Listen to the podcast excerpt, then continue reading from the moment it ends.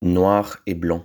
La binarité est un système de pensée, noir ou blanc, relié l'impensable. Je ne fais que passer, dans ce monde chercher l'inimaginable, passager du train fantôme, sans destination, des 1 et des 0. 0 plus 0 égale la tête à néo, matrix du code informatique qui nous entoure, qui définit les contours, du transhumanisme qui s'annonce, code binaire, à combinaison infinie, pensée non binaire à construire à partir des algorithmes finis.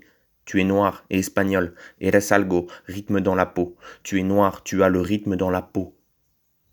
Les races n'existent pas. Le monde, lui, est raciste.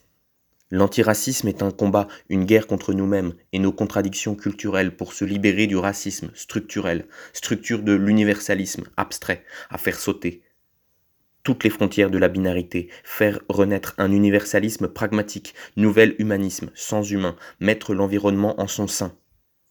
La créolisation comme seule identité mouvante, plante radicante qui a des racines tout au long de la tige.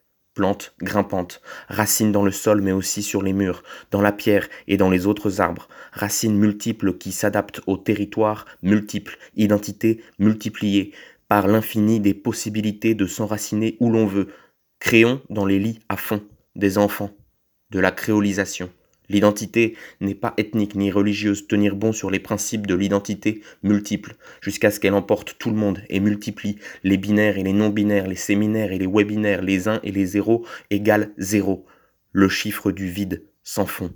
Zéro Covid, isation, des esprits, une pandémie, un monde, du pain de mie pour tout le monde. Pas de nouvelles identités créolisées sans lutte contre les inégalités.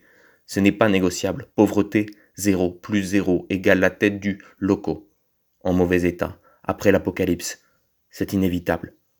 Le lierre poussera.